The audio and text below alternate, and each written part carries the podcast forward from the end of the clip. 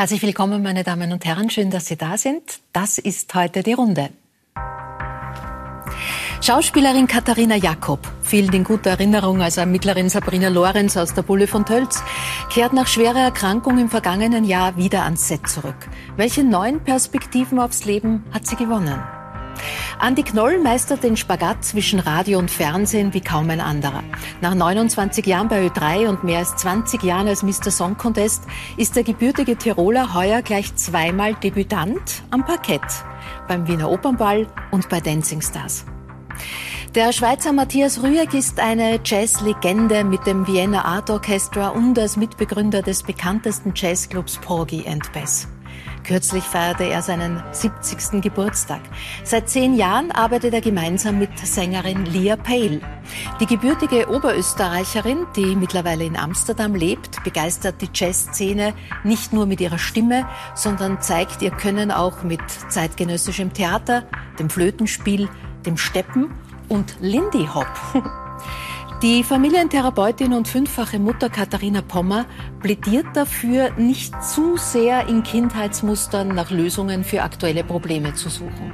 Es geht darum, sein Leben selbst in die Hand zu nehmen, frei nach dem Motto, das Kind in mir kann mich mal.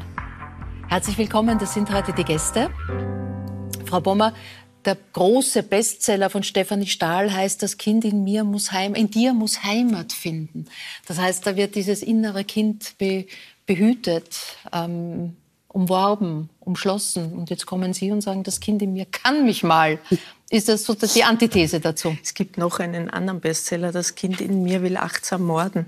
Also oh. wenn man da, wenn man da jetzt beim Thema sind Sie in between irgendwo dazwischen wahrscheinlich. Mhm. Ähm, ja, darum eigentlich geht es um die Bewältigung der Vergangenheit. Also zu sagen, wie kann ich mit herausfordernden Situationen, mit Krisen wirklich so umgehen, dass ich sagen kann, das Leben, das ist noch schön, gut und wahr und ich bewahre mir diesen Glauben mhm. auch an das Leben, mhm. was auch immer passiert ist. Haben Sie äh, das Gefühl, dass es, dass es so fast ein bisschen trendig geworden ist, zu sehr in der Vergangenheit zu graben? Naja, ich habe 2006 meine Praxis eröffnet und nach dem inneren Kind gegoogelt, da hatten wir 35.000 Einträge. Und jetzt sind wir bei 35 Millionen. Das mhm. ist schon eine steile Karriere für eine Metapher, die nicht mal wissenschaftlich fundiert ist, würde mhm. ich mal sagen. Da sagen Sie es auch ganz kurz denen, die in dieser Welt und mit diesen Metaphern nicht zu Hause sind. Was, was meint das innere Kind? Das innere Kind, also ich habe vom Kind in mir gesprochen, ist ja. wieder was anderes, aber das innere Kind ist eine Metapher dafür, für alles, was wir früher erlebt haben, wo wir vielleicht mhm. noch äh, stecken geblieben sind in alten Prägungen, äh, in Schuld, in Scham, in Hilflosigkeit, in mhm. Ohnmacht mhm. und da den Sprung noch nicht ins Erwachsenenleben geschafft haben, mhm. wo es um Eigenverantwortung geht. Frau Jakob, ich habe gesehen, in den letzten Tagen haben Sie auf Facebook viele Vergangenheitsfotos gepostet.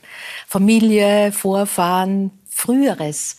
War das so ein, ein zufälliger Blick durch, durch, alte Alben oder schwelgen Sie da schon gern auch drin? Nee, gar nicht. Ich, mir fiel nur nichts anderes ein. Und die wollen halt immer wieder was Neues haben. So. Da habe ich gedacht, ich habe gerade mal so zufällig noch so ein paar alte Fotos. Und wusste aber nicht, dass meine Tochter das begeistert aufnimmt. Die hat da viel mehr äh, Interesse daran. Also mhm. ich kenne die ja alle noch. Mhm. Sie kennt ja einen Teil der Familie nicht mehr. Und äh, war auch überrascht, dass das dann so, ja, dass auch Leute schrieben, aha, wohl heute etwas sentimental. Mhm. Ich sagte, nee, nicht wirklich. Aber, und dann, dass auch mir fremde Leute sagten, aber da fehlen ja noch Leute in der Familie. Da haben sie ja welche vergessen. Und ich dachte, ja schon, aber ist das so wichtig? Mhm. Es ging ja um die Generationen und jetzt nicht um die gesamte Dynastie okay, dann schiebe ich halt noch ein paar Fotos nach. Das wird ein äußerer Anspruch plötzlich an die komplette Familienaufstellung ja, von Katharina. Ich sollte plötzlich so eine komplette Jakob Familienaufstellung machen. Und ja. ich dachte, hm, ist ein bisschen seltsam, aber bitte, ihr kriegt die Fotos, wenn ihr wollt. Ja. Äh, Herr Rüegg, wie, wie blicken Sie denn auf den kleinen Urs, der Sie mal waren, bevor Sie adoptiert wurden? Ist das heute noch eine Erinnerung, die für Sie eine Rolle spielt? Hm, ich, ich habe immer schon gewusst, dass ich adoptiert bin. Und das war ja früher auch kompliziert, weil man dann einen anderen Geburtsort hatte als die Eltern. Das heißt, die Gesellschaft hatte das immer gewusst. Ja. Aber irgendwann ist das rückgängig gemacht worden. Und dann sind alle Papiere umgeschrieben worden. Das heißt, ich bin jetzt eigentlich offiziell gar nicht mehr adoptiert. Mhm. Und ich denke mir auch, irgendwann gibt es gar niemanden, gar niemand mehr, der das weiß, der erlebt, ja. dass ich adoptiert bin. Also könnte es auch sein, dass ich gar nicht adoptiert bin. Mhm.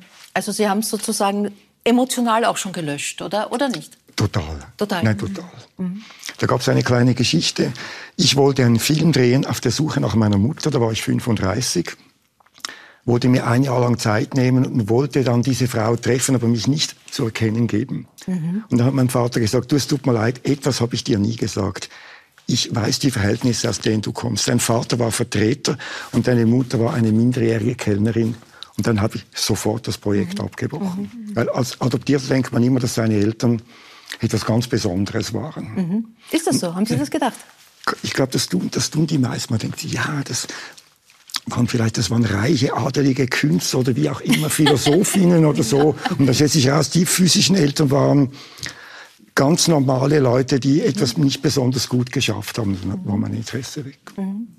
Lia, ist dieses äh, Kind, das ich mal war, oder auch das innere Kind für Sie auch sowas wie eine künstlerische Inspiration?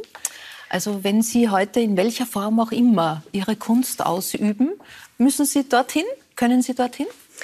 Ähm, vielleicht am ehesten im Sinne von dieses Spiel. Das ist, aber Kunst hat ja auch immer so ein ernstes Spiel dabei. Oder, oder, aber dieser Kern vom Spielen, an etwas interessiert mhm. sein, mhm. da eintauchen wollen, das empfinde ich so ein Urtrieb, oder ich weiß nicht, wie das sagen soll. Aber dieses künstlerische in, inneres Kind, wie das angesprochen wurde, das finde ich auch eher gefährlich manchmal. Aber dieser, dieses Spielen, Kunst als, als Spiel, mhm. als ernstes Spiel. Das ist ein schönes Bild. Ist ein schönes Bild, ja. ja. Andi, was hat dich zur Frohnatur werden lassen? Na, wahrscheinlich auch so. Das ist das, das Kind, das in mir erstens immer noch drin ist, das innere Kind, und das damals äh, behütet aufgewachsen ist. Also ich kann mich erinnern, ähm, Sonntagnachmittage verregnet, äh, Familie zu viert am Tisch, Mama, Papa, die beiden Kinder, wir basteln gemeinsam Sachen. Ähm, und vielleicht habe ich deswegen vor drei Jahren wieder angefangen basteln. Ich habe ein, Weihnachtsdorf gebastelt. ja, also so, so das, ähm, da war nichts, was irgendwie belastend war. Da mhm. war, oder ich habe es zum Teil vielleicht nicht verstanden, so, aber wurde vielleicht auch ausgeblendet ja, von mhm. meinen Eltern oder versucht fernzuhalten. Und das war schon also eine, eine rosa Wattebausch, ja, so ein großer. Mhm. Spannende Wochen liegen vor dir. Ähm, Song Contest natürlich dann im Mai, aber vorher jetzt noch Opernball nächste Woche und Dancing Stars, beides an der Seite von Miriam Weichselbraun. Zweimal Parkett. Mhm. Die Frage natürlich naheliegend, wie schaut's mit dir und Tanzen aus? Zählst du zu denen, die gern bei der Bar stehen und schauen? Oder bist du wilder Tänzer? Erstens, ich mag Parkett im Gegensatz zu Teppich, weil Parkett kann man, kann man leichter äh, wischen und saugen. Also vielleicht liegt es daran. Ich bin schon Tänzer, äh, ich bewege mich gern zur Musik, aber dieses geschlossen Tanzen, das ist irgendwie, also ich habe schon Tanzkurs gemacht, aber ich kann mhm. mich erinnern, ich wahnsinnig schwer diese, diese, die Figuren da merkt und mhm. die Schrittfolgen und so. Und ich bin, ich bin gern so frei. Freestyle. Freestyle, ja. Freestyle. Das ist äh, David dort. Alles Walzer? Ja, Walzer kann ich. Ich glaube sogar links. Habe ich schon lange immer probiert. Aber also Walzer bringe ich schon zusammen. Ich finde, das mhm. gehört zur Allgemeinbildung eines Österreichers, dass man Walzer kann. Und ähm, ich glaube, ja, ich, ich wäre schon ganz gut. Ich kann führen, wenn man sich führen lässt. Mhm. Ähm, also ich könnte es. Wenn, wenn ich muss, tue ich. Kann ich schon. Ja, ja. Äh, Frau Romer, wie blicken Sie denn als, als äh, Therapeutin auf dieses äh, Tanzgeschehen? Also gerade bei Sendungen wie Dancing Stars merkt man, das ist ja was unglaublich Intimes. Man gibt sehr viel von sich her. Das sagt ja viel über einen Menschen aus. Ob er sich führen lässt, ja. wie er sich bewegt. Ich bin da ganz schlecht drin. Mein Mann mhm. schimpft immer, weil ich mich überhaupt nicht führen lasse. Ja. Natürlich sagt das ganz viel aus. Ähm, in der Traumatherapie sagen wir, zwei Dinge, die Traumata heilen, sind Bewegung mhm. und Beziehung. Mhm. Und beides findet man im Tanz. Und ich glaube, deswegen sind so Formate auch so wahnsinnig interessant und auch so fesselnd und packend, weil man geht in Beziehung und man bewegt sich. Mhm. Und, und das fordert heraus, beides fordert mhm. heraus. Und viele haben dann wirklich so ein Erweckungserlebnis. Das ja. die, die, beginnen, haben oft Angst davon und sind dann plötzlich wie ausgewechselt am Ende mhm. so einer Staffel also mhm. da entweder ist, ist, hat man sich überhaupt nicht bewegt oder schon lange keinen Körperkontakt mehr gehabt, mhm. gibt es ja auch oft. Und, sei, sei, vorsichtig, was du sagst. Katharina Jakob war dabei. Ja, ich weiß. Nee, Sie war nicht lange dabei. Nein, Ähm, ich war die Erste, die rausflog. Ich war sehr glücklich. Ich hätte einen Entzug danach gebraucht. Gibt es auch schöne Erinnerungen, die Sie an das Oh ja, Abenteuer haben? oh ja. ich habe jede Bar in Wien kennengelernt. Ich habe äh, Na, im Tanzen meine ich jetzt Im auch. Tanzen? Ja? Äh, ja, ja schon. Aber ich habe jetzt, äh, wir sind Schauspieler. Wir haben, wir leben ja von der Körperlichkeit. Also ich, ich muss mich küssen mit wildfremden Leuten. Ich Ja. muss Bettziehen spielen mit wildfremden Leuten. Äh, da ist Tanzen die kleinste, das kleinste Problem. äh, und äh, Also das war jetzt nicht die Erfahrung, also, dieses also, Ich spüre mich. Nee, das Nein. spüren wir überhaupt nicht. Äh, Ich hab, bin ja mit meinem Tänzer dann auch später noch, sind ja alle zu uns in Urlaub gekommen. Wir hatten ja dann noch sehr viel Spaß. Ähm, für mich war das das Schlimmste eigentlich die Kleider. Ich. Weil da, da hatte ich wirklich Probleme mit. Und Ja. weil ähm, ich bin nun mal nicht eine Elfe. Und äh, dann habe ich gedacht, was, wie, wie komme ich um diese lateinamerikanischen Tänze rum? Wo man ja mehr oder weniger sehr viel Haut zeigen muss. Das wäre jetzt für mich echt ein Knackpunkt gewesen. Ich habe da wirklich Angst gehabt. Mhm. Aber das hat sich ja dann erledigt. Die, apropos Kleider, nächste Woche Frack, Andi. Bist du Ja. Frack sicher? Kannst du den selber anziehen überhaupt? Ich kann äh, Manschettenknöpfe kann selber, links und rechts. Hinten, es gibt beim Frack hinten irgendwas, wo was durch muss. Das habe ich nicht gesehen, weil eben hinten war. Und das kann man nur mit Hilfe angeblich. Ah, ja. ja. Aber ich, also er ist überraschend bequem. Also er schaut gar nicht bequem aus, ist aber wesentlich bequemer als ein Smoking zum Beispiel. Ist irgendwie luftiger. Ja, Wirklich? ja, ja. ja. Oder ich habe schlecht, schlecht sitzende Smokings bis jetzt gehabt. Glaube ich aber nicht. Also, Ja, nein, ich, kann's ich nicht war überrascht. Herr Rieck, Sie haben eine, eine Schuhsammlung, heißt es. Ja, ich Ein habe spezieller Tick, ein modisches Interesse. Was ist es? Was darf beim Frack? Ist es klar, ne? Schwarz und glatt. Und Lackschuh. Lack, ja. Für Männer Lackschuh. Also ich trage immer nur Anzüge und ich habe 60 Paar High-Class-Schuhe Er hat tolle an übrigens. Mhm. und Ja, sieht Genau, man schlecht. Sie sind, also, sie sind- sie sind ein bisschen finster. Sie sind äh, grüne, grüne und die, Lederschuhe. die, das mit den Farben muss immer alles total passen. Ja. Also Ja, sie passt Ich nicht nur zu überlasse Ihrem Schal, sondern nichts- sogar zum Tuch von Frau Jakob. Genau. Also das Wir haben Sie toll alle hingekriegt. Ja. zusammen. Ja, nein, ich ja, ist super. Also das ist, ist die Fortführung von 1968. Da hatte ich als Hippie protestiert gegen die Uniformiertheit in der Gesellschaft und Ja. jetzt protestiere ich als äh, ausgeflippt Anzugträger gegen die Uniformiertheit, dass alle Männer zwischen 15 und 70 das gleiche anhaben. Das Ja. ist eigentlich die philosophische Idee dahinter. Also Frack ginge demnach für Sie gar nicht. Ich habe sogar einen irgendwo hängen bei mir, aber ich habe ihn noch nie angehabt. Und ich habe auch zwei Smoking, glaube ich sogar. Frack ist auch praktisch, weil er wächst mit. Also er, er muss ja vorne nicht zu. Der kann, naja, mein, meiner ist erst drei Wochen alt, nicht? aber ich, Naja, ich das plane, den bis ins hohe Alter zu Thema, haben. Ne? Ein sportlicher Mensch, der jeden Tag schwimmt, seine Längern, oder war das einmal? Na, das ist, ist, ist gerade jetzt wieder ein bisschen, aber das hört dann auch Ja. wieder auf. Das kommt so in, in Wellen, im wahrsten Sinne Äh, Du hast äh, gesagt, Dancing Stars, das ist so diese voll Pailletten und Inszenierung, die Mutter aller Shows, hast du es bezeichnet, so wie jeden Tag oder jede Woche Song Contest. Was fasziniert dich an dieser Welt? Mit der kann man ja eben auch schon auch gut Probleme haben. Ja. Ich weiß es nicht, weil das ist ja, ich müsste ja irgendwas ausgleichen, was vielleicht früher ganz dramatisch war. Vielleicht ist auch das irgendwie so eine, eine Kindheitserinnerung. Ich kann mich erinnern mit der Oma ähm, am Fer weil wir hatten eine Zeit lang haben wir keinen Fernseher gehabt. Das wurde pädagogisch als nicht wertvoll erachtet. Oder irgendwie, wenn ich bei der Oma unten, im selben Haus gewohnt hat, eher Fernseher ist, braucht man keinen. Und da gab's ähm, wie hat die Show geheißen? So einen großen Vorhang. Musik ist Trumpf, glaube ich. Mhm. Ja, wie der Frankenfeld. Genau. Der hatte so einen großen Vorhang. Und mir hat dieser riesengroße Vorhang, der 10 Meter hoch war, wo kriegt man so einen großen Vorhang her? Im 2,50 Meter äh, Dings. Und ähm, das, da, damals meine Oma und ich auf der Couch sitzend, Peter Frankenfeld. Da hat es begonnen, ich weiß nicht was, Ja. da begonnen hat. Und seitdem finde ich Shows faszinierend. Dann der Kullenkampf, wo irgendwie diese, dieses, die, die Landschaft hinten aus den ausgeschnittenen Sehenswürdigkeiten Europas, wo dann so Türen Mhm. Ja, aufgehen. alles noch wunderbar analog. Ja, Mhm. alles, alles irgendwie belanglos und trotzdem sehr intelligent. Auch diese Shows waren ja früher Mhm. auch alle wahnsinnig intelligent und langweilig, aber auch langatmig, wenn man sich heute mal so eine, eine, eine wird gewinnen Show angeschaut. Die Begrüßung von Hans-Joachim Ja. Kuhlerkampf ist heute eine ganze Sendung. Das ist deine Sendung, ja? Ja. Der wäre eh, guten Abend und dann aber auf Wiedersehen. Ne? Guten Abend. Ja. Ja.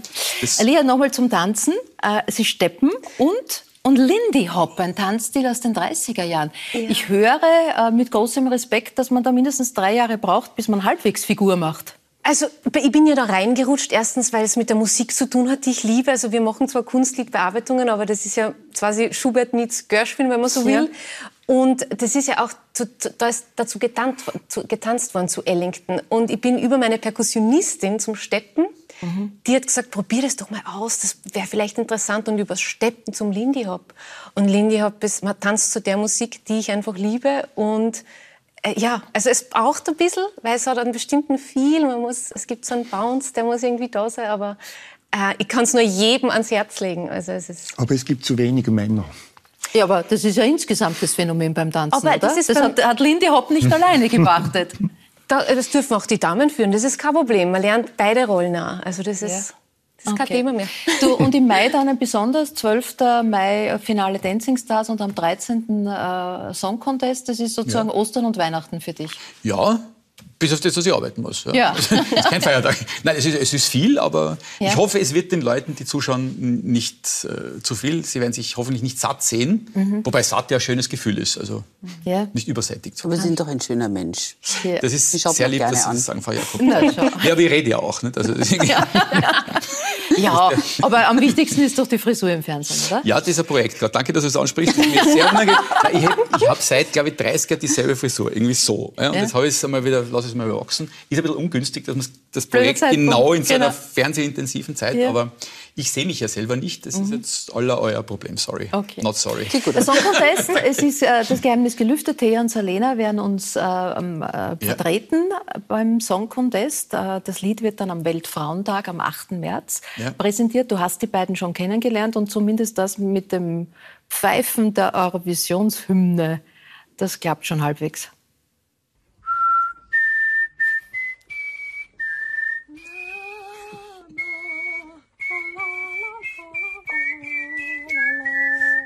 Das war akkurat.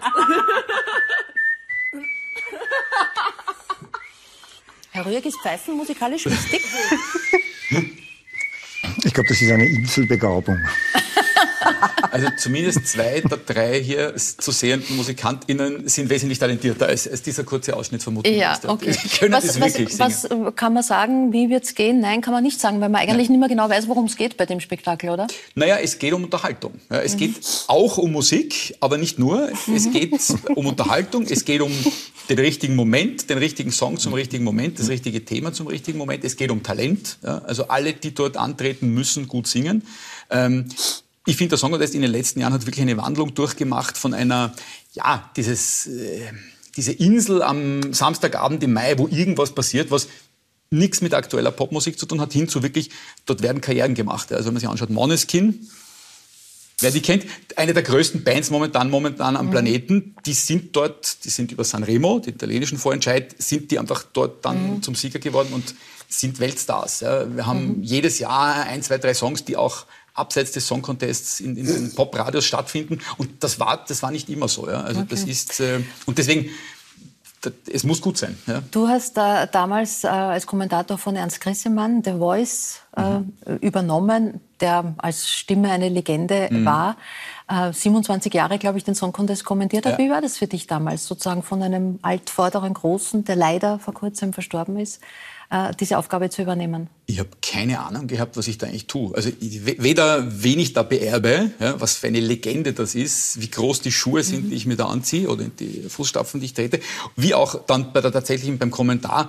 Ich habe den Song Contest schon geschaut, aber ich habe jetzt nicht äh, die Tragweite des Ganzen habe ich mhm. nicht begriffen. Einfach so mal ins kalte Wasser und, und mach halt. Nicht? Also das, äh, und dann hast du ihn gemacht, den Schatz? Dann habe ich und mache ihn seither wahnsinnig gerne und bin mittlerweile, ja, habe hab die Routine, die er damals hatte. Und das, ja. Äh, ja, man muss ab und zu mal was Neues machen, was einen vielleicht tendenziell überfordert. Mhm. Frau Bommer, so zum Beispiel, wir reden über Ernst Grissemann, eine, eine Legende im, im Radio und, und später auch im Fernsehen.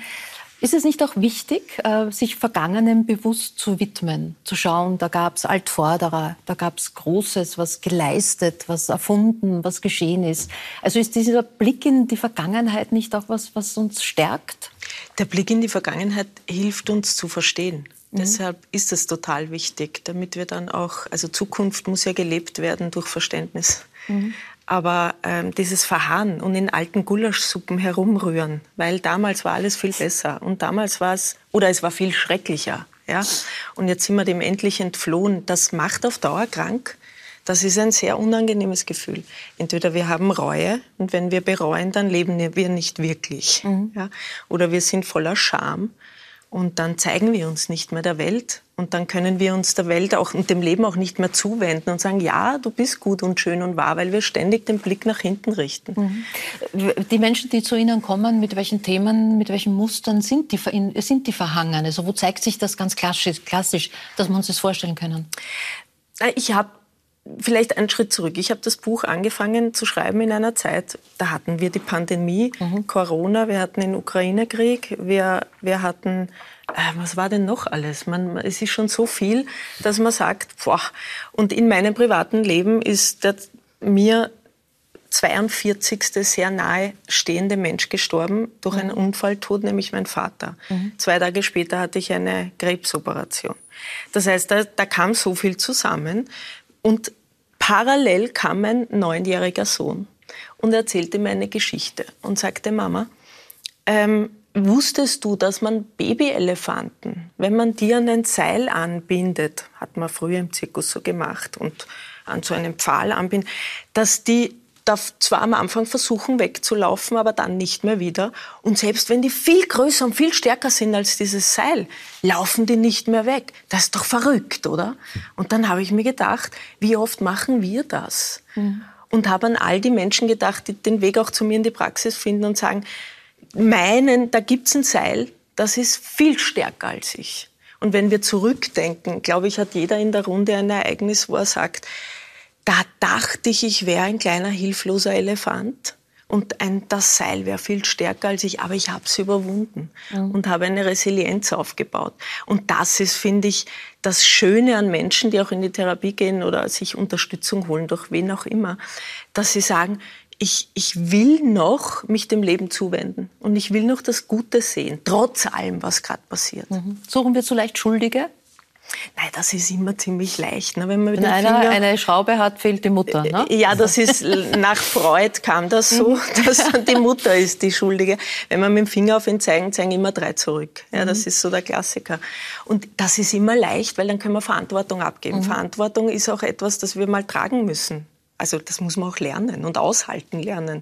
Und dahinter steckt auch die Erkenntnis, ich habe die Wahl. Es ist immer leichter zu sagen, du bist schuld oder wer auch immer ist schuld, weil dann muss ich nicht Verantwortung übernehmen. Und ich entmündige mich auch, und das ist eigentlich die mhm. Botschaft des Buches, weil ich sage dann, na, ich habe ja eigentlich keine Wahl, ich bin in der Abhängigkeit. Und das sind in der westlichen Welt, die sehr privilegiert ist, Kinder. Mhm. Kinder haben nicht die Wahl. Wenn wir erwachsen werden, ist der Unterschied, haben wir die Wahl. Wir können nie bestimmen, was uns im Leben passiert. Also das Schicksal jetzt. Mhm. Aber wir können entscheiden und haben die Wahl, wie reagiere ich denn drauf? Also ich hätte die Wahl gehabt zu sagen, oh mein Gott, jetzt ist alles vorbei. Ja? Oder ich kann sagen, jetzt fängt es erst richtig an, weil diese 42 Menschen haben mir gezeigt, wie kostbar jeder mhm. einzelne Moment im Leben ist.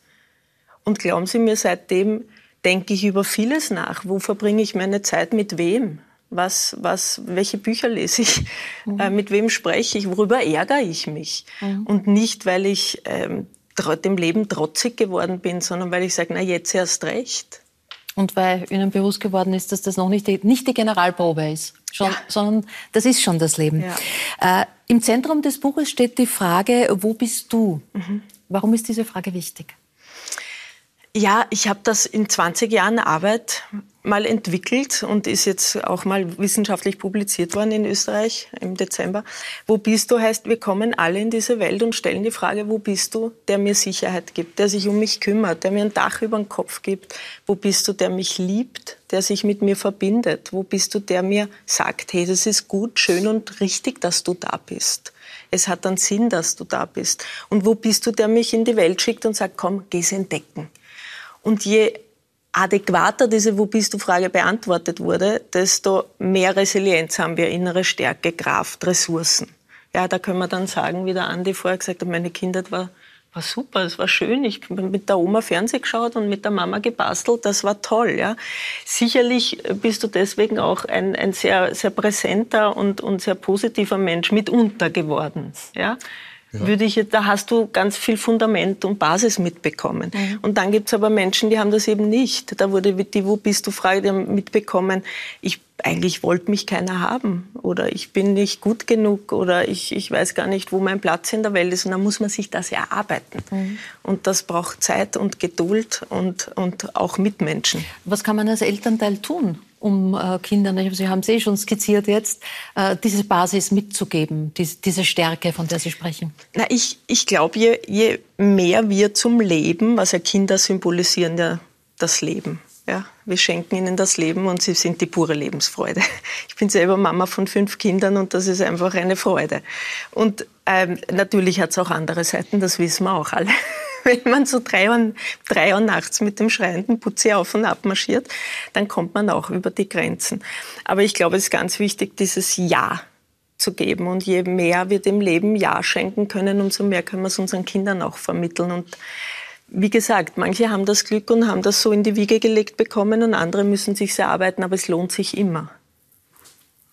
Äh, Sie selbst sind aufgewachsen am Bauernhof. Die Mama war Psychotherapeutin, der mhm. Vater Eventmanager. Also zwei sehr konträre Welten. Ja. Auf der einen Seite die Mutter, die auch im Gefängnis in Stein gearbeitet hat, mhm. mit schwer traumatisierten Menschen, denen dieser Weg der Stärke des gewählten Lebens äh, in vielen Teilen und in vielen Fällen nicht mehr bevorgestanden ist und auf der anderen Seite so ein bisschen Politik und, und, und Kulturwelt. Wie hat, haben diese Gegensätze Sie geprägt? Es hat mich immer so geprägt, dass ich es verstehen wollte, weil ich war an einem Wochenende mit dem Papa mit auf diesen ganzen Veranstaltungen und am anderen mit der Mama mit am Kalvarienberg. Ich habe den Obdachlosen, habe Karten gespielt und habe beobachtet, so als sechs, siebenjährige, die einen schauen auch traurig aus wie die anderen und lachen aber auch oder sind genau. Also ich wollte wissen, wie kommt's dazu, dass die einen da sind, wo sie sind und die anderen dort, ja. Und habe dann mir äh, mit fünf vorher schon Lesen und Schreiben beigebracht und habe dann mit sieben den ersten Freud gelesen. Ich wollte es verstehen, ne? habe mich da vors Bücherregal gestellt und gesagt, ich will das jetzt verstehen. Das kann doch nicht sein. Meine Oma hat mich dann jeden Sonntag mit in die Kirche genommen, altkatholisch. Halt kommen die Omas zu ehren, ich sehe ja, schon. Und da habe ich immer gehört, es gibt jemanden, eine höhere Instanz, die mhm. entscheidet darüber wie wir unser Leben leben. Ja, und wir können natürlich da Gebote befolgen oder auch nicht und je nachdem landen wir dann dort. Das habe ich als, ich habe das nicht geglaubt. Ich habe mir gedacht, das stimmt was nicht. Das war zu schwer für mich als Kind auszuhalten. Und deshalb habe ich, also seit ich klein mhm. bin, jede Woche ein Buch gelesen und geschaut. Mhm. Wo geht die Reise die hin? Die Bücher ist Schatz und Sie, Sie wollen ja auch mit dem Buch und in dem Buch schreiben Sie es über das Individuelle hinausheben, sondern durchaus auch auf gesamtgesellschaftlich mhm. sehen. Dieses äh, Kind in mir behüten, aber nicht überbehüten. Also mhm. dieses auch mal Dinge Vergangenes sein, gut sein lassen. Ja, und im Jetzt ankommen, weil und auch das Kind in uns muss auch wieder Zukunft finden. Also die Next Last Generation, die sich ja, ja die so, das macht mich, also das macht mich sehr betroffen, dass sie diesen Blick in die Zukunft nicht mehr haben und sagen, wir leben eh nur mehr bis 40, warum sollen wir überhaupt noch Kinder in die Welt setzen? Ich glaube, mhm. unsere Aufgabe ist es, diesen, das zu bewahren, die Hoffnung und den Blick in die Zukunft und da auch noch Mut zu geben und zu sagen, und wir stehen da zusammen und schauen gemeinsam in eine Zukunft, die wir gemeinsam wirklich miteinander, füreinander auch gestalten der Professor Dr. Druyen hat so schön gesagt, enkelfähig. Wir müssen die Zukunft enkelfähig gestalten. Aber wir hatten 1970 haargenau dasselbe ja. Mhm. gesagt. Keine Kinder mehr in diese Welt. Der Atomkrieg kann jeden Tag mhm. kommen. Mhm. Ja. Es war alles nur negativ, alles ja. destruktiv. Und dann haben wir gesagt, okay, dann nehmen wir Drogen und klinken, uns, klinken uns sozusagen aus. War aber nett das war auch ein Weg. War auch ein Weg. Äh, also Sie haben ein Déjà-vu sozusagen. Ja, ja nur der Blick in die Vergangenheit heißt ja, es gibt ja nicht die Garantie, dass es in der Zukunft nicht anders sein mhm. könnte. Ne? Ja, aber es ist lustig, weil es teilweise so ähnlich So ähnlich ja. ist von der Argumentation. Genau. Ja. Das ganze Vokabular, die Aktionen und so weiter ist sehr sehr viel 70er Jahre. Sehr viel 70er Jahre. Äh, Frau Jakob, Sie haben ja zwei Enkelkinder auch, äh, mit denen Sie eng verbunden sind. Sagen Sie da, uh, wie, was werden die mal schaffen? Wie wird das alles werden? Oder haben Sie großes Zutrauen, dass die ihr Ding machen und dass das gut wird? Ja, es ist schwierig. Ich finde ja die Generation gerade meiner Tochter so wahnsinnig spießig. Ja, muss ich wirklich sagen. Mhm. Ja, unbedingt. Also wir sind da ganz anders gewesen. Wir haben noch was gemacht. Wir sind losgezogen und die kleben jetzt alle, auch die Kinder schon vor diesem Computer und kriegen. Gut, meine Tochter, der Kleine hat jetzt, was heißt Kleine, wird jetzt 13, hat jetzt auch ein Handy bekommen, weil er sich mhm. das so sehr gewünscht hat. Äh, man kann ja dabei, da sind sie die beiden. Ähm, aber die leben ja jetzt in Kanada und Kanada ist jetzt noch ein bisschen freier. Ja, also das ist jetzt nicht so, das ist eine andere Geschichte. Also wir sind da sehr, da sind die Schulen auch anders. Die Schulen fördern die Kinder auch individueller. Äh, die haben auch viel mehr Sport, viel mehr, die, wobei meine sind solche dermaßen City Slickers, wo ich auch mal sage, das ist verkehrt, ja. Ich würde die gerne mal so ein halbes Jahr zwangsmäßig auf den Bauernhof stecken, weil ich bin auf dem Bauernhof groß geworden, wo ich sage, Mensch, lernt doch mal das ja, ich habe jetzt, die waren jetzt in Deutschland, habe ich gesagt, komm, helft mir doch mal Holz fällen oder oder so mhm. aufstehen. Ah, da da macht man sich dreckig. Da, da denke ich immer Wahnsinn. Mhm. mhm. Aber das, es wird schon an und ab mit den beiden noch getanzt. Ähm, ja. Ich weiß nicht, können wir, können wir das Video noch kurz sehen? Da haben wir ja, wir tanzen ab und zu. Ja? Oh Gott. Die Sünden der sozialen Medien. Ja. Äh, ja, das heißt, da, da wird ja, meine Tochter findet es, glaube ich, gar nicht so komisch. Die hat immer gesagt, Mom, lass das. Aber wir haben da richtig mega Spaß gehabt. Ja, das, das, das, vor allem der Kleine ist ein Showman. Mhm. Der ist der totale Showman. Der Große wird jetzt bald 18, der ist da jetzt schon ein bisschen zurückgehalten. Mhm. Ja, der, ja. Also ich glaube, dass der Kleine seinen Weg machen wird. Mhm. Leider Gottes eben auch wieder in diesem künstlerischen Beruf. Und der Große, hoffe ich, ja, einer muss ja dann das Geld verdienen, geht hoffentlich hinter die Kamera. Ja, wenn äh, Zuschauer und Zuschauerinnen in Österreich Sie sehen, dann sind Sie einfach immer noch, obwohl es jetzt schon viele Jahre her ist, ja. verbunden mit der Bulle von Tölz, mit der Figur der Ermittlerin Sabrina Lorenz, mit äh, der Zusammenarbeit mit Ottfried Fischer. Mhm. Äh, nervt Sie das oder freut Sie das auch, dass Sie so stark damit äh, assoziiert werden? Nein, ich freue mich, weil das bedeutet ja, dass wir was Gutes gemacht haben. Mhm. Ja. Und wir hatten damals sehr, sehr viel Freiheiten. Also wir durften unsere eigenen Texte machen. Wir waren da sehr frei und wir konnten uns da künstlerisch auch einbringen. Also und äh, das freut mich ja, wenn man sowas gemacht hat, wo man sagt, na so mhm. schlecht kann es nicht gewesen sein, wenn es den Leuten so gefallen hat. Sch schlimm ist dann allerdings, wenn ich dann irgendwie vorgestern irgendwo bin und der, jemand, der dann selber schon nicht der Jüngste ist, mir sagt, Sie waren die Heldin meiner Kindheit. Ich sage, um Gottes Willen, Leute, also 80 bin ich, 90 bin ich jetzt noch nicht. Äh, darf ich eine kurze Anekdote erzählen? Ich habe meinen Lieblingstaschenrechner, den ich ja als Kind bekommen habe. Ich wollte neue Batterien kaufen, äh, bin in das Elektrogeschäft und der Verkäufer hat das lang angeschaut und ich habe gesagt, ja, der ist, der ist total gut, der Rechner, der ist quasi neu. Und er sagte, ich war noch nicht geboren, wie es diese Batterien gab. Aber das Gerät hat er noch erkannt. Das Gerät, ja, ich weiß nicht. Ich glaube, auch das macht man heute alles am Handy. Äh, also haben Sie mit Ottfried noch Kontakt? Ja, ja. ja. Äh, das letzte Jahr war ein schwieriges Jahr für Sie, äh, sind schwer erkrankt. Spannend. Das waren, ja, spannend. Es ist interessant, dass Sie so nennen. Knoten in Ihrer Brust mit dem ganzen Programm, Chemotherapie, Bestrahlung. Es geht Ihnen gut? Geht mir gut. Es geht Ihnen gut. Ja. Sie haben aber diesen Genesungsweg äh, auch mit Ihren Fans und Freunden sehr intensiv ausgetauscht oder uns daran teilhaben lassen. Also, War das für Sie auch wichtig? Ja, es ist so. Ich, ich lebe ja eigentlich in Kanada und da gehen wir mit solchen offiziellen Krankheiten ganz anders um. Mhm. Ja, also jeder amerikanische Schauspieler, der krank wird, der macht mhm. das offiziell. Was soll ich mich verstecken sechs Monate? Ich habe eine Chemo, mir fallen die Haare aus, ich habe keine Augenbrauen mehr, ich habe keine Wimpern mehr ja, soll ich mich jetzt sechs Monate einschließen und danach wie Phönix aus der Asche wieder auftreten? Das war nichts. Mhm. Äh, das geht nicht. Nicht mhm. in der heutigen Zeit, wo wir alle so eng aufeinander hocken. Äh, ich hätte da Unmenschliches verlangt und auch von mir. Mhm. Ja. Und ich habe dann wir haben lange darüber diskutiert, sage ich ganz ehrlich. Also wir haben lange darüber diskutiert, machen wir es offiziell, machen wir es nicht offiziell. Und meine kanadischen Freunde haben gesagt, ihr diskutiert darüber? Mhm. Logisch. Mhm. Ihr müsst euch doch gegenseitig helfen. Was macht ihr denn da? Und dann haben wir gesagt, okay, wir machen es offiziell.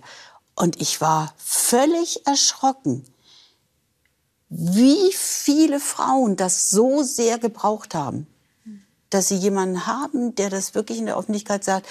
Die, die, ich, hab, ich hätte Stunden am Computer sitzen können und Nachrichten beantworten, wo Frauen Fragen gestellt haben, wo, wo man gesagt hat, Mensch, wie ging es Ihnen bei der Chemo? Aber jeder ist ja so individuell. Ich ja. kann nicht sagen, ich habe die Chemo vielleicht so gepackt, der andere packt sie so. Mein Vorbild war die Sonja Kraus, mhm. die ja da durchgeflogen ist. Mhm. Öffentlich so. Mhm. Wie es ihr dann wirklich ging, weiß man ja immer nicht. Wo ich dann aber auch erschrocken war, dass dann Leute, die so in diesen ja, es gibt ja dann den, weiß nicht, so Krebsvereine oder irgendwas, die dann kamen und sagten, das finden sie ganz schlimm, was die Sonja Kraus macht, weil die veräppelt ja die Krankheit eigentlich. Da hab ich gesagt, was? Die gibt mir eine Hoffnung, dass ich mhm. da auch genauso gut durchkomme äh, wie alle anderen. Also, Entschuldigung, sie hat ja auch ihre Haare, also als ihr dann die Haare ausgingen, sie hat allerdings diese Kältetherapie gemacht, die habe ich nicht gemacht, ich habe sie gleich rasiert. Ähm, was auch interessant ist, ich habe ja öfters Glatze gehabt, auch für meinen mhm. Beruf. Wenn man es wegen einer Krankheit machen muss, ist es ganz anders. Da habe ich dann gedacht, Mensch, mhm. Mist. Andi, dieses drüber reden, deine Mama ist vor einigen Jahren an einem Gehirntumor äh, verstorben. Konntet ihr drüber reden? Nein. Nein, also ich mit meiner Mama nicht. Äh, meine Eltern haben wohl schon drüber gesprochen, aber so dieses ähm, alles in in seiner Wahrhaftigkeit und auch Endgültigkeit dann zu besprechen, das habe ich mit meiner Mama bis zum Schluss nicht geschafft. Ich glaube, weil ich zu feig war und weil ich auch so ein bisschen, das ist wirklich ein anderer Kulturkreis. Äh, ich glaube, in Österreich, man redet über Geld nicht und über Krankheiten nicht. Ähm, und in unserer Familie speziell dann nicht. Über, über so Dinge, die unangenehm sind ähm, unter den nicht vorhandenen Teppich, weil Parkett ja eigentlich lieber, aber wir hatten... Äh, also Und rosa Watte. Ja, ja. Äh, also nein, es, es war wirklich, ich, ich habe gewusst, das wäre, das wäre für meine Mama nochmal das Schlimmste dazu, zu dieser mhm. Krankheit, dass sie mit ihren Kindern da offen mhm. drüber reden äh, musste, was mir nicht so schwer gefallen ist wie meiner Schwester. Da weiß ich, die, die hätte wahnsinnig gern äh, drüber geredet und die von Anfang an äh, war da irgendwie die Diagnose äh, am Tisch lag, wollte sie da über alles sprechen und gesagt, das wird, wir werden in ein paar Jahren drüber lachen und wenn sagen, das ist eine Episode. Und leider hat meine Schwester recht gehabt, aber das war einfach, es war, es war nicht möglich. Und ich habe dann mhm. das letzte Mal, wenn meine Mama besucht habe, im, ähm, war dann schon im Heim, im Pflegeheim, weil mein Vater das allein nicht, nicht bewerkstelligen hätte können. Und immer verabschiedet und bis nächste Woche. Und, ähm, mhm. diese, ich glaube, wir haben beide gewusst, das wird so wahrscheinlich nicht sein. Aber es war für uns beide, glaube ich, richtig. Ähm, also für die Mama ganz sicher, dass, dass sie mhm mich da gehen hat lassen und wir nicht jetzt bis, bis ins letzte Detail das alles besprechen. Welche neue Perspektive haben Sie aufs Leben ge gefunden, Frau Jakob? Also ist es dieses sich bewusst sein, es ist keine Generalprobe? Ist es Kleinigkeiten anders sehen, anders wichtig nehmen? Auch das ist meine Lebenszeit jetzt. Also ich habe erst mal alles entsorgt, was mir nicht gut tut mhm. und was ich immer versucht habe aufrechtzuerhalten, weil man das so macht. Das mache ich nicht mehr. Mhm. Ich sage jetzt ganz klar, was ich will also das habe ich vorher schon relativ gut gekonnt. Jetzt ist es beängstigend fast. Also weil ich das jetzt auch Leuten gegenüber mache, wo ich mich immer kleiner gemacht habe. Mhm. Ich mache mich nicht mehr kleiner. Das ist ein ganz wichtiger Schritt. Ich habe mehr Achtsamkeit auf mich selbst. Also ich sage auch zu meinem Mann, du jetzt reicht's. Du mhm. kannst gerne dahin fahren, wenn du das möchtest, aber ich möchte es nicht. Also das heißt, ich werde meine Wünsche artikuliere ich jetzt besser. Ganz klar. Wer da mir dann folgt, ist es okay. Und wer das nicht mehr machen möchte, Pech. Mhm. Ich habe eine gewisse, ich weiß nicht, wie lange das gut geht. Kommt ein Rezidiv wieder, habe ich Glück und es geht 20 Jahre gut. Ich hatte ja ein Triple-Mammakarzinom. Das ist, da schwebt jetzt schon immer so ein Damoklesschwert über allem. Ich gelte als Survivor. Ähm, ich weiß nicht, was noch kommt. Äh, was mich am meisten ärgert, ist, dass wenn ein Rezidiv käme, ich habe wahnsinnig viel Steuern bezahlt.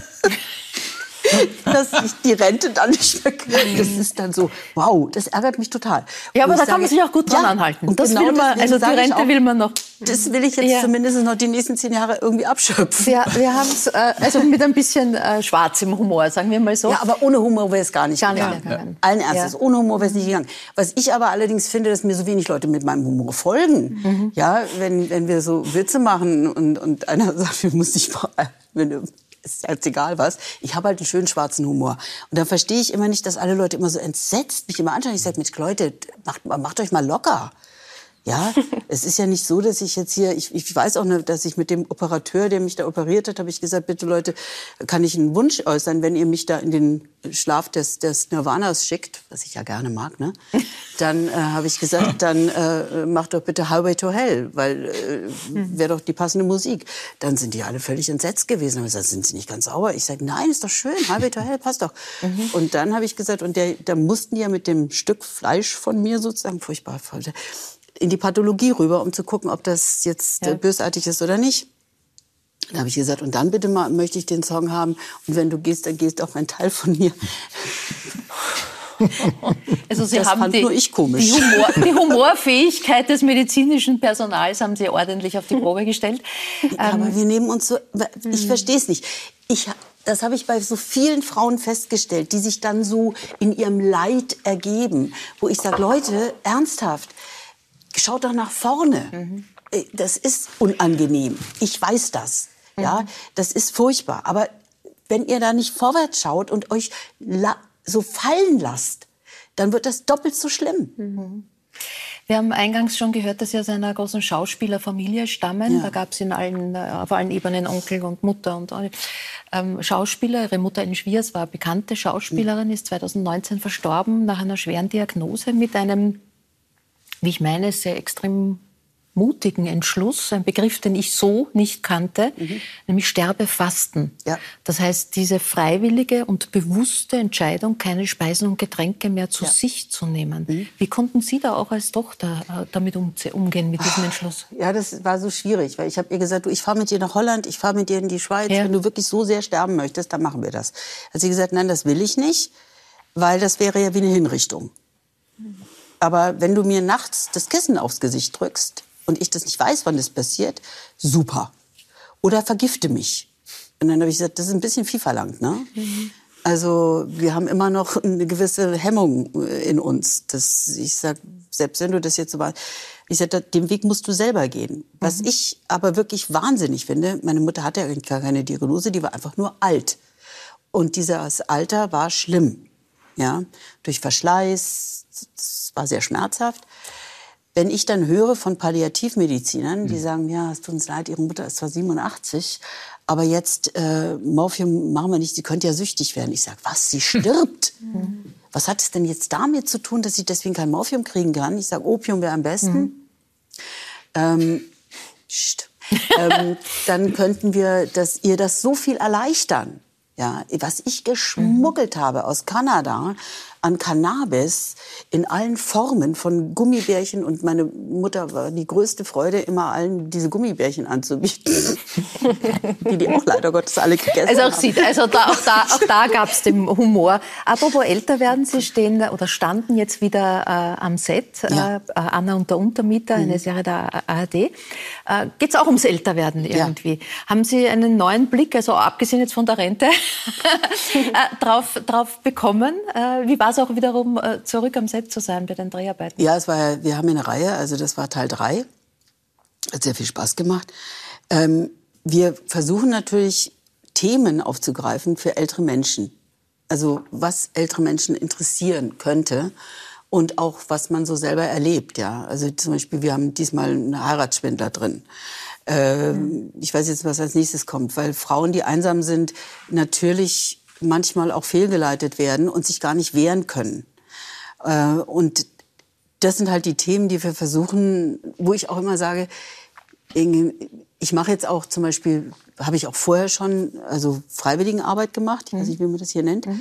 Ähm, bevor ich blöd zu Hause rumsitze und ich krieg die Kurve nicht, wieder ein Buch zu schreiben, irgendwie habe ich da, geht im Moment nicht, denke ich mir, dann kann ich doch meine meine Person einbringen, indem ich Leuten was vorlese, indem ich mhm. Leute rumkatschiere, indem ich bei der Tafel arbeite und sowas.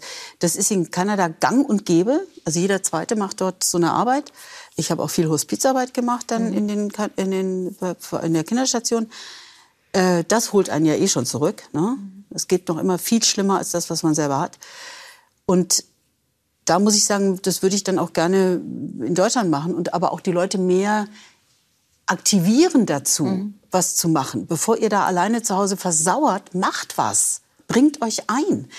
Äh, das machen die wenigsten hier. Die sitzen mhm. alle, die hocken alle in ihren Wohnzimmern, sind einsam und verlassen und jammern über das Internet rum.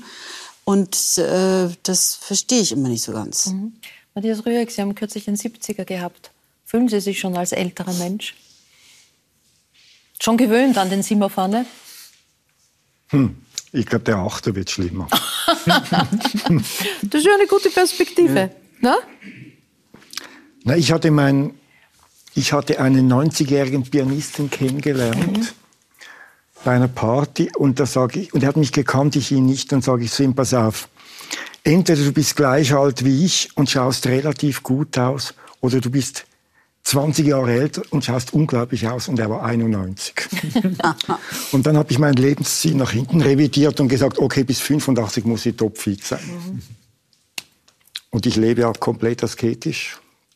Also mein Mann wird jetzt 80 und der ist fit wie ein Turnschuh. So. Genau, also ich denke schon, da hat, also wenn, wenn man gesund ist oder gesund lebt, dann hat sich da sehr, sehr viel, sehr, sehr viel verändert. Und die Pension kann natürlich wirklich ein Segen sein, ja. weil man ökonomisch im besten Fall unabhängig ist und von dem her keinen Druck mehr hat. Also für die, die in der Situation sind, ist das schon noch etwas, was man, was man sich nie vorstellen konnte, weil, weil wir alle immer extrem unter Druck sind. Und, und plötzlich ist dieser Druck weg und das ist schon das ist schon Für manche nicht, weil Nein, das ist mir völlig klar. Das ist sehr, das ist sehr privilegiert. Muss, muss, man erst haben. Sie blicken auf ein sehr reiches Leben, reichen Stunden nicht aus, um all das zu erzählen, was Sie alles so erlebt haben. Äh, wichtige Station oder bekannt als, als Leiter des Vienna Art Orchester. Dann haben Sie äh, später das äh, Borg Bess auch mitbegründet. Aber kommen wir zum Vienna Art Orchester, denn das ist ja eigentlich begründet worden, wenn man so will, im Jazzclub der Jazz Kitty. Genau. Also die Jazz Kitty hatte diesen Club, weil ich in, am Bauernmarkt gewohnt hatte und festgestellt hatte, dass dort irgendwas frei wird. Mhm. Und sie hatte in der Probusgasse bei einem Heurigen hatte sie serviert. Dann haben sie manchmal auch Jazz gespielt. Ich habe gesagt, Gitti, pass auf, da wird ein Lokal frei. Mhm. Und dieses Lokal hat sie dann Lokal hat sie übernommen und gemerkt, dass das ihrem Onkel gehört hatte. und dann kann ich mich erinnern, ich bin zu Gitti gegangen und habe gesagt, du, ich komme in zwei Wochen, spiele ich am Samstag Solo. Und dann bin ich am nächsten Tag hingegangen, na, der Buschnick spielt noch im Duo mit. Und dann bin ich jeden Tag hingegangen und am Schluss, sie hat sich schon gar nicht mehr ausgekannt, sind wir dann dort irgendwie, glaube ich, zu 14 aufgedacht. Mhm. Das war ausverkauft sozusagen, ein, ein Underground-Erlebnis und am nächsten Tag haben alle gesagt, haben gesagt, alle gesagt du, äh, wann spielen wir das nächste Mal? Das war die Geburtsstunde des Das war die Geburtsstunde und dann hatte, ich, hatte mein Leben plötzlich Sinn gemacht. Ich hatte einen Job und dann hatte ich das alles tatsächlich wirklich, wirklich gemacht und habe, ich hatte auch damals die Anlage selber transportiert, alles aufgebaut, alles selber geschleppt. Mhm. Alles auch irgendwie bezahlt, organisiert und das bin ich dann praktisch nie mehr losgeworden. Mhm. Lia, Sie haben äh, Matthias Rüegg vor zehn Jahren in einem Pflichtseminar ja. äh, kennengelernt. Äh, war da dieser Hintergrund für Sie klar? Also war klar, das ist der vom Wiener Art Orchester, das ist Matthias Rüegg, das ist eine Jazzlegende? Oder war das einfach ein crazy Typ, der da reinkommt? Ich hatte keinen Tau. Also ich bin aus Oberösterreich, aus ja. Wels und ich bin erst sehr spät auch mit Jazz überhaupt in Berührung gekommen. Ich komme aus keiner Musikerfamilie. Für mich war ich habe die Bühne und das Singen geliebt, aber ich hatte keine Ahnung, dass man das studieren kann, dass es da Unis gibt, wo dann so Typen unterrichten, sage ich mal. Er hat nämlich Prüfungspartys veranstaltet statt Prüfungspartys. Ja, also, also auf jeden Fall bin ich genau dann an die Musikuni nach Wien irgendwann. Und dann, das war noch ein Artorchester, war der Matthias da ähm, äh, Vorlesender in Arrangement und Komposition und äh, es hat sich jeder gefürchtet, das habe ich gemerkt. Also es war irgendwie so, der Rüegg ist da, der Rüegg ist da, wir haben und er ist ja sehr streng mhm. und eben schon so, ja, das ist falsch, ja, das ist richtig, also es gibt da schon immer so direktes Feedback. Ähm, genau, das habe ich gewusst und dann habe ich gedacht, wer ist das eigentlich? Und irgendwie war ich halt auf der Suche, oder? Ich war total am Anfang, habe keine Ahnung gehabt wie ich was ich machen soll und bin ganz traditionell vorsingen gegangen. Ich habe gefragt, hast du mal Zeit? Ich würde gern wissen, was du denkst, was ich da mache. Mhm. Und habe mich da bei ihm ans Klavier gesetzt und habe einen Bob Dylan Song damals vorgespielt. Mhm. Genau. Und dann hat er gesagt, ja, das finde ich ganz gut. Schau, schauen wir mal. Und dann ist das irgendwie losgegangen. Ja, und äh, bevor wir jetzt eure Reise, die nämlich mit Schuberts Winterreise genau. dann begonnen hat, äh, zu vertiefen, muss ich die Prüfungspartys noch kurz auf. Die interessieren mich noch. Das könnte für einen Bildungsminister eine wichtige Anregung sein. Da scheint mir was Wichtiges dahinter zu stecken. Was sind Prüfungspartys?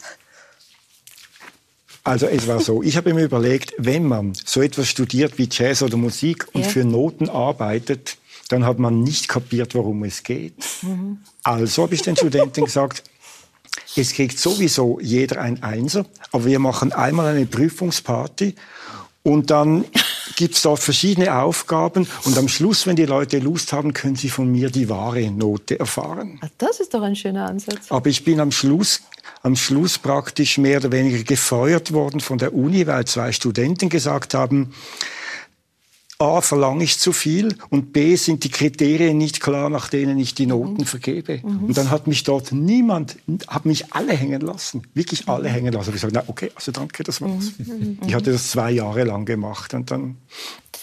Dann hat's gereicht mit dem Österreich. Genau, und ich wollte, ah, ja, ich, und ich wollte ja, man hatte mich vorgefragt, für, für, für, nur für einmal in der Woche.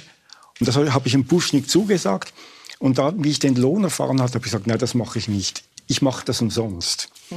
Und dann ist das aber so eskaliert, bis es geheißen hat, wenn ich auf die Uni komme, dann werde ich polizeilich mhm. ferngehalten, wenn ich jetzt nicht endlich einwillige, dass ich dieses Geld akzeptiere. Ernsthaft? Ernsthaft. Und dann hatte ich einen Termin beim Direktor. Er hat gesagt, ja, das tut uns alles leid, wie das gegangen ist, aber es gibt jetzt eine Möglichkeit, dass Sie dieses Geld irgendwie, dass dieses Geld irgendwo hinkommt. Er hat zwar nicht gesagt, wohin, hat gesagt, aber kann ich, Ihnen etwas Gut, kann ich Ihnen etwas Gutes tun? Möchten Sie einen Orden? Das Österreich zusammengefasst, die letzten 30 Sekunden Österreich. Dazu, dazu muss ich aber sagen, dass, glaube ich, nur drei Künstler in den letzten 40 Jahren einen Orden abgelehnt hatten. Und ich hatte da eh schon dazugehört, nämlich mhm. den von der Gemeinde Wien wollte ich nicht. Mhm. Äh, die Zusammen hat dann wieder, wie gesagt, äh, mit Schuberts Winterreise begonnen. Ähm, Lieder neu arrangiert, interpretiert, übersetzt. Es folgte dann Brahms, Schumann und so weiter. Wir sehen eine einen kurzen Ausschnitt aus dem Album uh, The Blue Piano.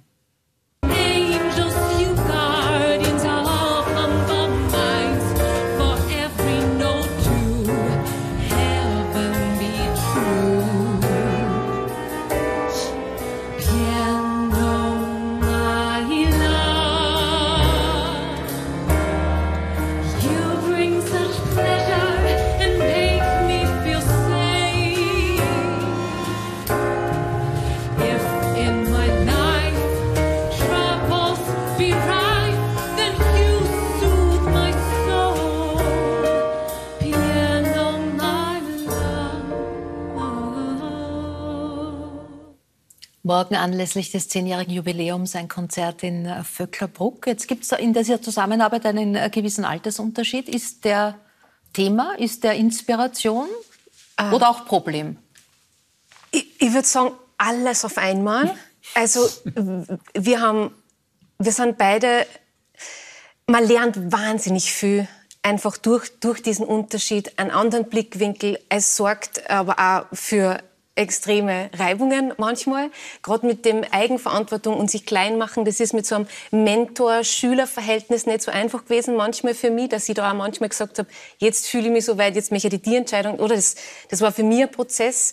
Ich weiß nicht genau, was deine Prozesse waren, aber, aber ich weiß, dass man, äh, wenn es um Musik gegangen ist, mhm. haben wir immer an einem Strang gezogen und da waren viele Dinge überhaupt kein Thema. Aber es, wenn man mit jemandem künstlerisch so eng arbeitet und so viel da gibt, da lernt man Personen auf einer Ebene kennen. Das ist einfach, mhm. das kann man nicht wirklich erklären. Da sind einfach manchmal Reibungen und, und Dinge, durch die man da durchgeht.